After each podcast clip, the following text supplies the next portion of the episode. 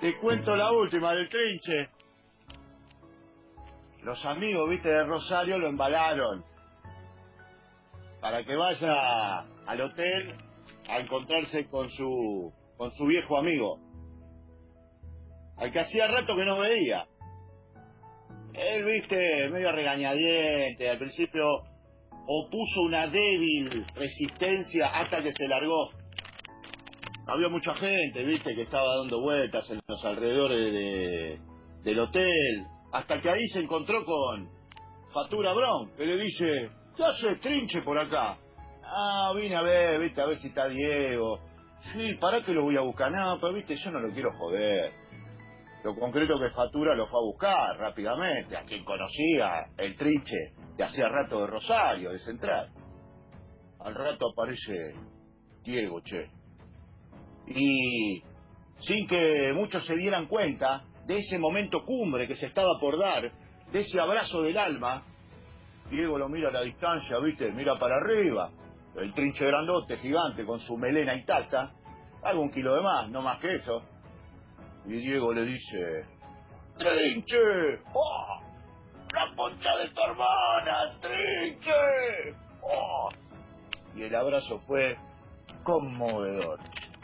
Se quedaron ahí, apretados los dos, tantos años de fútbol, tanta pasión por la pelota, tanto amor, tanto reconocimiento mutuo, hasta que apareció una camiseta y Diego garabateó como homenaje a su gran amigo con el que se reencontraba. Trinche, vos jugaste mejor que yo. Así te vas, Trinche.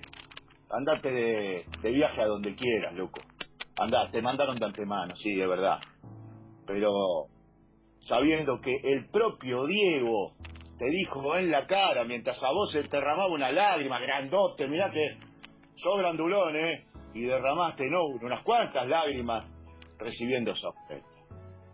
Trinche, querido, ¿qué balance haces de todo esto? De, de la vida, del fútbol, de la pelota, de si llegaste, de si no llegaste, Trinche, querido. A veces no se da. No se da, no es porque uno no quiso. Siempre me preguntan, ¿viste? Y la respuesta es siempre la misma. Lo volvería a hacer porque yo lo disfruté mucho, todo lo que hice. Eran otros tiempos. Soy realista, soy consciente. Eh, a lo mejor, si hubiera estado en este tiempo, no estaríamos haciendo esta nota acá, ¿viste? Porque así. Estaría en otra parte de la mujer del mundo, qué sé yo, que... Yo soy un convencido de que al jugador le tenés que dar la pelota. Oh, oh, oh. Qué grande el trinche Karlovich. Cuentan que la historia, mira, empezó cuando los Reyes Magos de pibe le trajeron una pulpo. Para él fue, viste, como eh, el regalo más bello, más extraordinario que él nunca olvidó en su vida, la pulpo.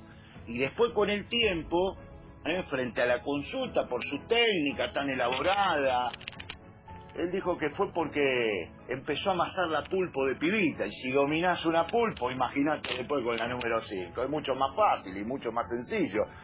De manera que esa pulpo fue el camino, ¿no? ¿Eh? El salvoconducto como para empezar a escribir la leyenda. Contales, Kai, contales, Carlitos Aymar. ¿Quién era Karlovich? Por ahí hacían movimientos que iban eh, en contra de la ley de gravedad, porque hacían unos movimientos así que vos decís, ¿cómo, cómo carajo hace así? ¿Viste? Sí, sí. ¿Cómo carajo? O sea, el mono Berti, ¿sabes lo que llegó a decir? Mira, lo agarró, obviamente lo conocía de Rosario y demás, y cuando ya eran eh, senior, tipo senior, ¿viste? Jugaban al, al papi, jugaban juntos. Eh, Oberti de 9, el mono, y Karlovich, viste, de 5. Y el mono cuenta que ya, viste, retirado.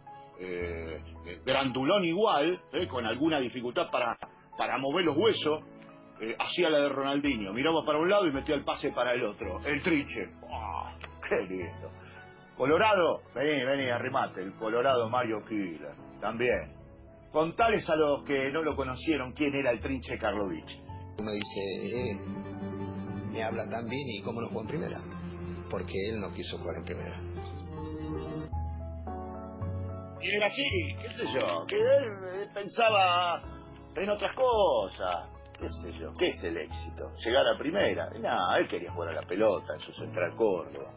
Y tenía esa genética rosarina, ¿viste? Como la pampa gringa. Tirás, un, tirás una semilla y creció un jugador de fútbol. Además, papa, tomate, maíz, trigo, qué sé yo. Y creció el trinche. Y el flaco Menotti lo entendió enseguida. Parecía que la pelota lo llevaba, Carlos. Sí, una, una pelota inteligente que disfruta de hacer las cosas artísticas y, arrastra atrás a un futbolista.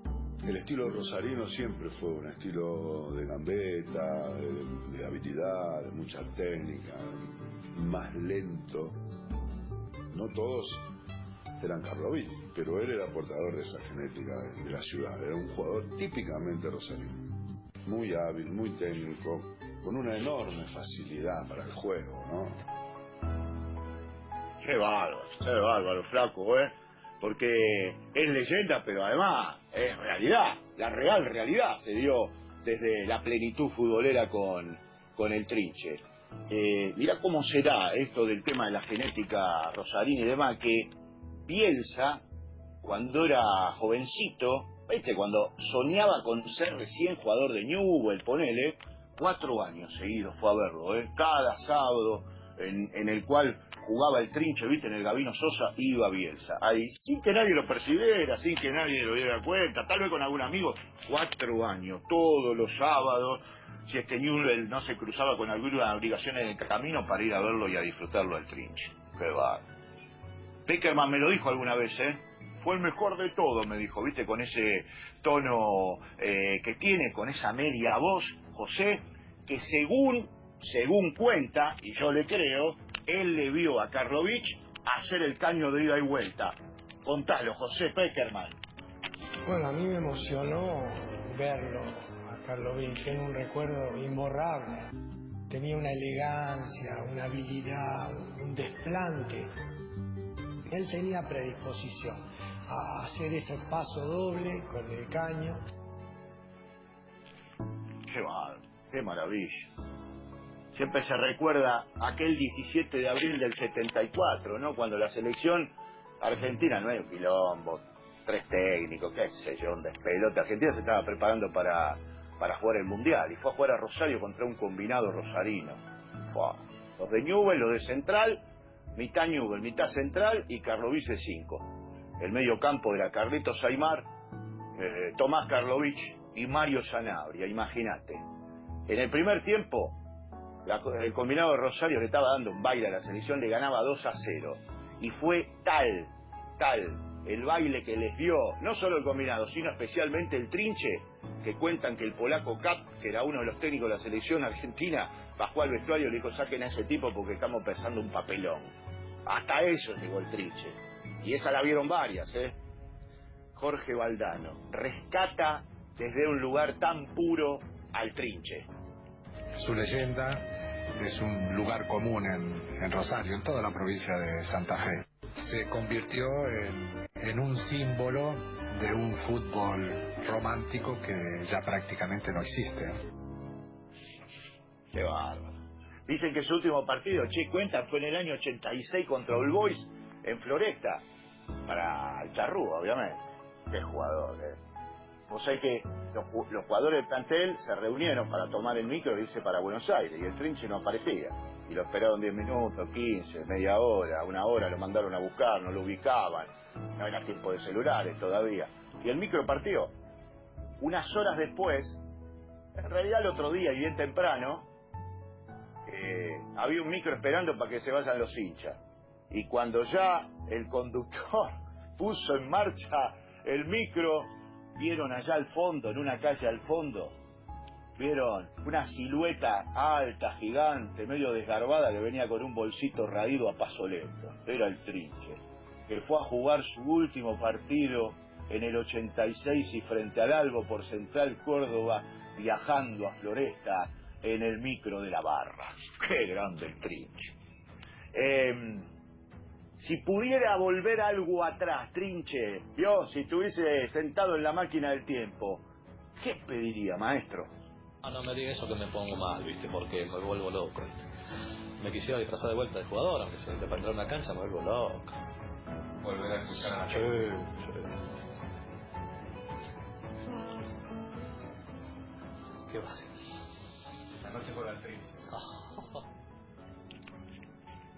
Oh, oh, oh, como eh, se irradiaba en los altoparlantes los sábados a la mañana cuando jugaba el charrúa de local.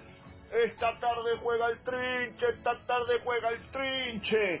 En una de esas, en una de esas, trinche, el sueño, en este rato, en una de esas se le hace realidad. Dele, vístase de jugador de nuevo, vístase de nuevo, disfrácese de nuevo jugador, que así lo recordaremos para todos los tiempos, hermano.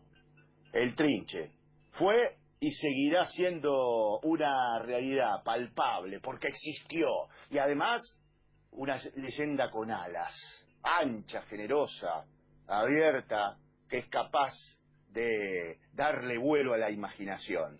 ¿Quién le puede poner límite a esa leyenda? ¿Quién osa arrogarse el derecho de semejante atropello? No hay forma esa leyenda que le alimenta el amor por la pelota, una raíz de potrero, un talento inacabado y una belleza extrema que se derramó por estas tierras desde Rosario y para el mundo con el trinche Tomás Felipe Karlovich. Gracias por tanto, maestro, y buen viaje.